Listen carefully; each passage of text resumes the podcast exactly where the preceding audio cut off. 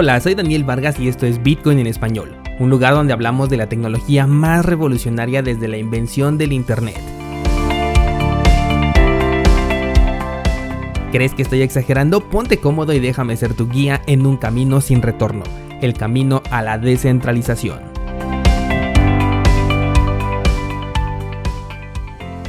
Bienvenidos descentralizados, hoy es lunes 17 de mayo de 2021 Hoy toca sesión de preguntas y respuestas en donde comparto con ustedes las dudas que me hacen llegar, así como por supuesto su respuesta para que todos aprendamos al mismo tiempo. Recuerda que puedes comentar cualquiera de los episodios en las plataformas que así lo permiten o directamente escribirme por Instagram donde tengo una relación ya más personal con ustedes y puedo resolver sus dudas. Sin más, vámonos directamente a sus preguntas. La primera de ellas dice, hola, ¿qué opinas del proyecto Pi? El proyecto Pi le di una pequeña revisada, vi que se trata de minería con el celular. La verdad es que este tipo de proyectos no tienen demasiado sentido, ya que no se puede hacer minería con el celular, puesto que si realmente se utilizaran recursos de un teléfono, el equipo se desgastaría demasiado rápido y dejaría de funcionar, por lo tanto las recompensas no serían redituables. De hecho, hace tiempo había un proyecto que tomó mucha fuerza, Electronium se llamaba, porque supuestamente minaba con el celular, pero claramente en el white paper nos especificaban que no se estaba haciendo un proceso de minería porque obviamente con un teléfono no, eh, no es posible hacer esta, esta actividad. Por lo tanto, aquí esto de la minería con el celular pues en realidad no, no existe, no se está haciendo realmente en este proyecto de Pi. Además de que en la página no pude encontrar una propuesta de valor, simplemente se enfocan en decirte que vas a minar con el celular y que va a ser muy rápido, pero una vez que tienes ya la recompensa, el token, pues no te dice qué más puedes hacer con ella o qué problema están resolviendo, simplemente es como para jugar allí con tu teléfono, lo cual además instalar una aplicación que no tiene ningún otro, ninguna otra finalidad en mi dispositivo pues me haría ya pensarlo dos veces por el simple hecho de que podrían estar tomando información pues que no, no requiere realmente. Así que sin meterme profundamente pues no, no me gustó lo que alcancé a ver de este proyecto llamado Pi. Siguiente pregunta dice, ¿recomiendas la Ledger Nano S como primer cartera en hardware? Efectivamente sí la recomiendo. Me gusta considerar a esta cartera puntualmente como una cartera para altcoins. Me gusta porque tiene bastantes opciones, tiene un abanico muy grande de, criptomonedas y tokens que acepta y además puedes hacer staking directamente desde la cartera, entonces eso le da un plus. Así que personalmente utilizaría esta cartera para altcoins y no guardaría Bitcoin ahí. Es decir, que no lo combinaría, porque ya te he dicho que es mejor guardar eh, por separado tus fondos que tienes de Bitcoin de los fondos que tienes en altcoins. Pero si la quieres para guardar Bitcoin también es bastante eficiente. Simplemente la recomendación es que o guardes Bitcoin o guardes altcoins, solamente una de las dos. Y aprovechando, estamos publicando ahorita el curso de Ledger Nano S justamente en cursosbitcoin.com diagonal Ledger. Vamos con la siguiente pregunta y dice, ¿dónde puedo comprar Bitcoin pagando directamente con tarjeta de crédito? Ah, bueno, en México creo que puedes utilizar Mexo, que directamente te pide los números de la tarjeta. Puedes utilizar Kraken, Bitrex, eh, Binance, incluso el exchange de Waves también te permite pagar con tarjeta de crédito. Por supuesto, esta transacción no va a ser anónima, va a quedar completamente registrada a tu nombre, pero esas plataformas te permiten escribir directamente los números de tarjeta al momento de comprar. Siguiente pregunta dice, ¿qué opinas de Rune? Veo que es descentralizado. Sí, también lo he revisado, me parece que sí es descentralizado, la verdad es que no lo he checado a profundidad, pero sí la tengo en mi lista de proyectos a revisar un poco más a fondo y cuando tenga más información se las voy a compartir a través de este medio. Siguiente pregunta dice, en algunos podcasts has dicho que hay páginas que no te venden bitcoins sino contratos, ¿cómo puedo saber cuáles son? Bien, a lo que me refiero es a los brokers. Estas plataformas no te permiten comprar Bitcoin porque pues no se los permiten las regulaciones. Lo que te permiten es comprar contratos. Es por ejemplo como lo que utiliza PayPal, eToro, eh, Libertex. Creo que ya también acepta eh, Bitcoin. Pero eh, la diferencia es que ahí no puedes hacer retiro, simplemente estás comprando un contrato con ese valor, pero no puedes retirar el Bitcoin, no puedes hacer un pago en algún lugar donde acepten eh, Bitcoin como método de pago. Es decir, en ningún momento estás comprando una criptomoneda, sino simplemente un contrato. Eh, la forma más fácil de saberlo pues es fijarte si tienen depósitos y retiros de Bitcoin u otras criptomonedas, aunque en algunos casos sí aceptan Bitcoin para poder fondear tu cuenta, pero en realidad también estás trabajando con contratos. Aquí podríamos hablar de casos como por ejemplo One Fury, en donde sí puedes fondear con Bitcoin y retiras nuevamente en Bitcoin, pero ya eh, una vez que tienes fondos depositados tú ya puedes trabajar con acciones o incluso con otras criptomonedas sin la necesidad de comprarlas porque estás trabajando bajo contratos. Si lo que quieres es comprar Bitcoin directamente acudir a una casa de cambio, a un exchange, tenemos muchísimas opciones. Si estás en México, por ejemplo, tenemos Bitso, Bolabit, Mexo, Tauros, y ya de manera internacional pues tenemos a Bitrex, Bitfinex, Binance, Kraken que son los que normalmente he utilizado y todos estos sí son intercambios cripto en donde las criptomonedas realmente son depositadas y las puedes retirar a una cartera que tú controles eso quiere decir que realmente tienes la posesión sobre esas criptomonedas. Vamos con la siguiente pregunta y dice, el día que las recompensas de los mineros se reduzcan, ¿las comisiones serán suficientes como incentivo para que sigan validando operaciones? La respuesta es sí. Toma en cuenta que cada año que pasa se incrementa el número de personas que están dentro de este sector, por lo tanto se incrementa el número de usuarios que estamos eh, utilizando a Bitcoin, ya sea como método de pago, reserva de valor, transferencia de valor, lo que sea. Cada vez estamos haciendo más y más transacciones con Bitcoin. De hecho, por eso es que Satoshi Nakamoto construyó a Bitcoin de esta manera, reduciendo cada vez las recompensas de nuevas criptomonedas y a cambio sustituyéndolos por el número de transacciones, porque obviamente la adopción iba a hacer que cada vez el pago por comisiones sea mucho más grande porque se está incrementando el número de transacciones al grado de que en un punto va a superar a la recompensa o al subsidio, que de hecho es la palabra adecuada que se recibe por la creación de nuevas criptomonedas. Adicional a esto, pues el precio de Bitcoin te has dado cuenta que tiene una tendencia alcista a lo largo del tiempo, por lo tanto, estas comisiones cada vez tienen un valor mucho más alto. La siguiente pregunta dice, ¿cuál es la opción más viable si tengo poco capital en cripto y quiero guardarlo de forma segura? Bueno, cuando comenzamos se puede empezar utilizando una cartera en software, por ejemplo, si vas a utilizar Bitcoin únicamente tenemos Samurai Wallet, está Moon, por ejemplo, también Electrum es una buena cartera para poder almacenar Bitcoin.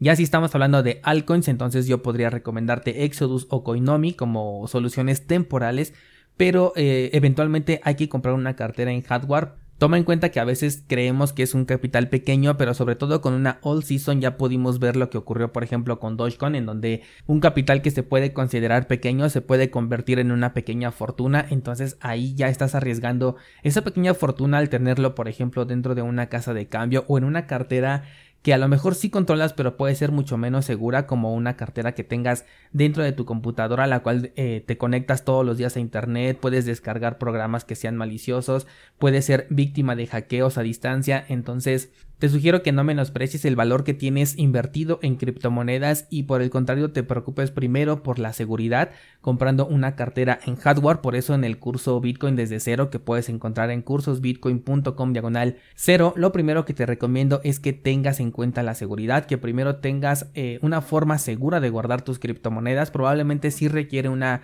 inversión inicial, pero esta seguridad va a valer la pena porque a lo mejor por ahorrarte unos centavos vas a perder algunos dólares y eso te va a doler más.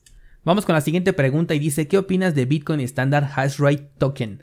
Esta es una criptomoneda que vi que estaban lanzando los mineros de Bitcoin y estaba incluido por ahí, por ejemplo, Genesis Mining.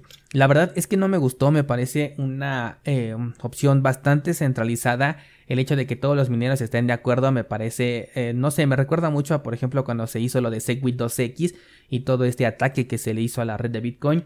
Por lo tanto, no me gustó, no me, no me convence que haya personas y empresas detrás de un proyecto eh, y sobre todo que estén involucradas en la minería de Bitcoin directamente porque eventualmente pienso que se puede convertir en un ataque hacia la cadena original de Bitcoin, en donde los mineros intenten crear su propia versión de Bitcoin, lo cual pueden hacer en cualquier momento, pero ya hemos visto en el pasado cómo a través de mercadotecnia pueden manipular esta idea de que son el verdadero Bitcoin, porque ellos son los mineros que comenzaron a apoyar la red desde el principio, entonces eso no me convence mucho y definitivamente no lo utilizaría.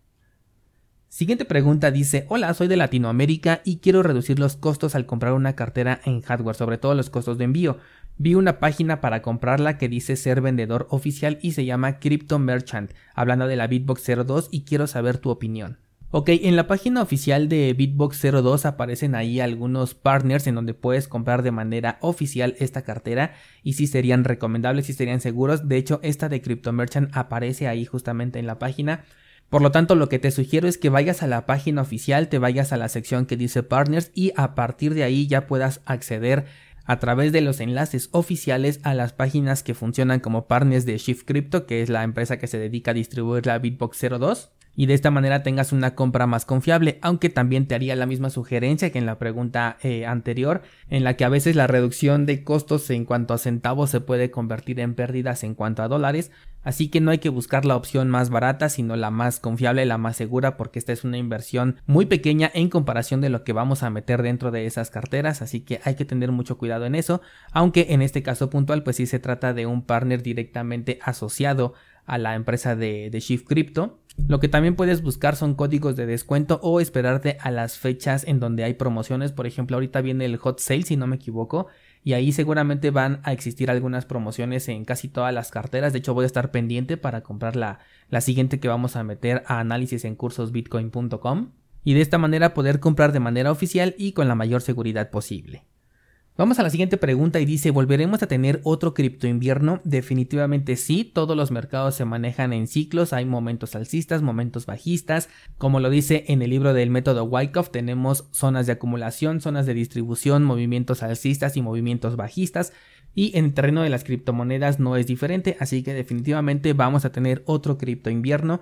No sabemos hasta dónde va a bajar, no sabemos en qué momento va a comenzar. Lo que podríamos especular es que no vamos a volver a ver mínimos como los que vimos el año pasado de los 3 mil dólares. Quizás, eh, no lo sé así especulativamente hablando, podríamos pensar en los 8 mil, 10 mil dólares como un mínimo a alcanzar. Pero eso lo vamos a ver también dependiendo de qué tan alto llegue el precio de Bitcoin en este movimiento alcista. Por el momento estamos cerca de los 64 mil, pero no sabemos hasta dónde vaya a llegar o si ese ya va a ser el máximo alcanzado. Siguiente pregunta dice, si tengo una cuenta en Metamask y alguien hackea mi computadora, solamente con la contraseña me pueden robar mis fondos. Efectivamente, con la pura contraseña ya pueden robar tus criptomonedas porque es lo único que separa a esta cartera de la interacción que se tiene. Pero la vulnerabilidad de Metamask va todavía más allá. De hecho, Metamask no es una cartera, es simplemente una herramienta de interacción con aplicaciones descentralizadas. Así que no sugeriría guardar absolutamente nada dentro de esa cartera porque al ser una extensión de navegador tiene demasiadas vulnerabilidades. Estamos hablando de que esta la puedes instalar en, en Firefox, la puedes instalar en Brave, en Chrome. Entonces cada uno de estos navegadores puede tener una vulnerabilidad exclusiva y esa la pueden aprovechar para robarte los tokens que tengas ahí dentro. Por lo tanto yo no sugiero utilizarla como cartera, sino simplemente para interactuar con los contratos inteligentes de algunas aplicaciones que te guste utilizar, pero en ningún momento como cartera. Vamos con otra pregunta y dice, ¿conoces Definity? La moneda es ICP y se está hablando mucho de ella. Estamos hablando de Internet Computer Protocol, si no me equivoco, ya la analicé ahora sí. Me parece un proyecto demasiado centralizado, un proyecto como los que hemos visto ya, tenemos a EOS, tenemos Hedera Hashrap, también la podríamos comparar con Tita, son proyectos que no son estafas, sí son reales, pero son a los que les tienes que pedir permiso para hacer ciertas cosas y pues creo que eso no tiene mucho sentido dentro del mundo de las criptomonedas en donde Bitcoin nos enseñó que cualquiera puede hacer una validación, que cualquiera puede crear el, dinero en este caso que viene siendo Bitcoin. Y este tipo de proyectos como Internet Computer son, haz de cuenta que un Ethereum, pero al que le tienes que pedir permiso para poder correr un nodo, al que le tienes que pedir permiso para poder hacer cualquier cosa y formar parte de esta red. Eso quiere decir que tiene un grupo de personas que se encarga de autorizar estos permisos y por lo tanto se convierte en algo 100% centralizado. Aparte de esto, vi por ahí un comentario de, de Vitalik Buterin, no puedo confirmar que sea real, pero en donde decía que el único proyecto al que le tenía eh, pues un poco de reserva o de miedo como Ethereum Killer es justamente Internet Computer, lo cual me hace pensar que él tiene un poco de participación ahí adentro, así que con más razón no lo tomaría en cuenta. Vamos con más preguntas y dice, ¿cuál es tu perspectiva sobre Chia?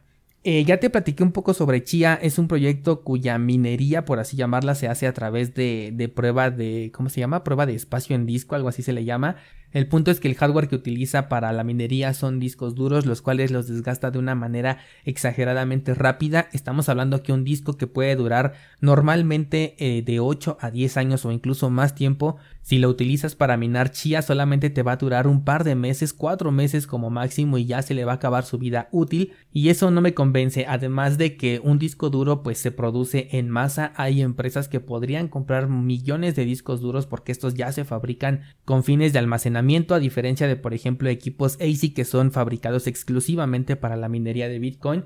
Por lo tanto, esto podría tender un poco a la centralización de, este proyecto, además de incrementar los costos de los discos duros, lo cual pues también sería perjudicial para el sector de los componentes de computadora y dudo mucho que esto garantice la seguridad de la red. Entonces me parece un proyecto interesante, no es novedoso, no es la primera vez que un proyecto busca hacer minería con disco duro.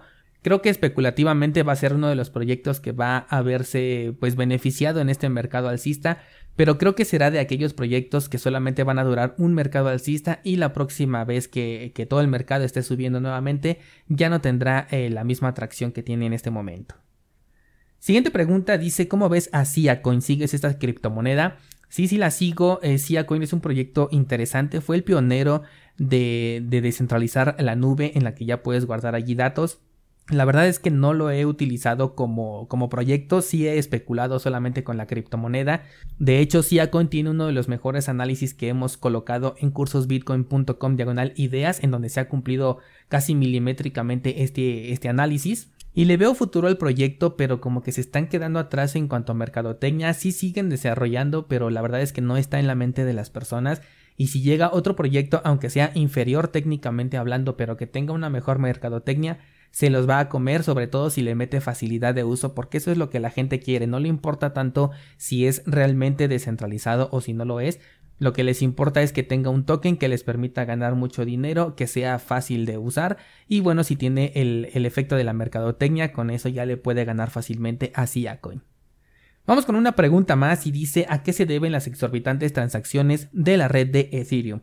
Se deben al incremento en el uso de esta red, como ahorita tenemos muchos proyectos DeFi, tenemos exchanges descentralizados, entre comillas, porque no lo son, tenemos tokens NFT y luego tenemos todavía eh, basuritas como por ejemplo Shiba que también se encarga de saturar la red pues todo esto hace que haya más transacciones y que los mineros pues tengan que cobrar una comisión más grande para poder filtrar cuáles son las transacciones que van a tomar en cuenta primero y de ahí sucesivamente entre menos pagues pues menos importancia le van a dar a tu transacción tiene un funcionamiento muy similar al de Bitcoin. La diferencia es que como aquí se trata de contratos inteligentes y de muchísimas aplicaciones corriendo al mismo tiempo, es ahí donde pierde la escalabilidad porque a la comparación de Bitcoin en donde solamente se hacen transacciones con la finalidad pues de llevar eh, valor de un lugar a otro, entonces el número de transacciones que se hace es mucho menor al de Ethereum en donde se trata de un ecosistema que busca crear miles de aplicaciones y que todas estén corriendo al mismo tiempo entonces el no haber considerado eso desde el principio pues es un grave error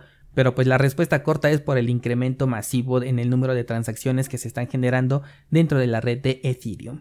Y bueno, pues hasta aquí con esta sesión de preguntas y respuestas. Recuerda que me puedes hacer llegar tu duda directamente a través de Instagram. Ahí tenemos una interacción completamente peer-to-peer en la que me puedes escribir y yo te contesto. Y posteriormente hago esta recopilación de las preguntas que más se repiten para poderlas compartir con todos ustedes. No olvides que en cursosbitcoin.com tenemos actualizaciones diarias. Ya tenemos microanálisis que hacemos todos los días. Tenemos las tres clases semanales y aparte esta semana toca análisis a fondo de proyectos que ustedes a través de una votación que les comparto en Instagram. Así que no olvides suscribirte porque todos los días incrementa el contenido disponible en cursosbitcoin.com.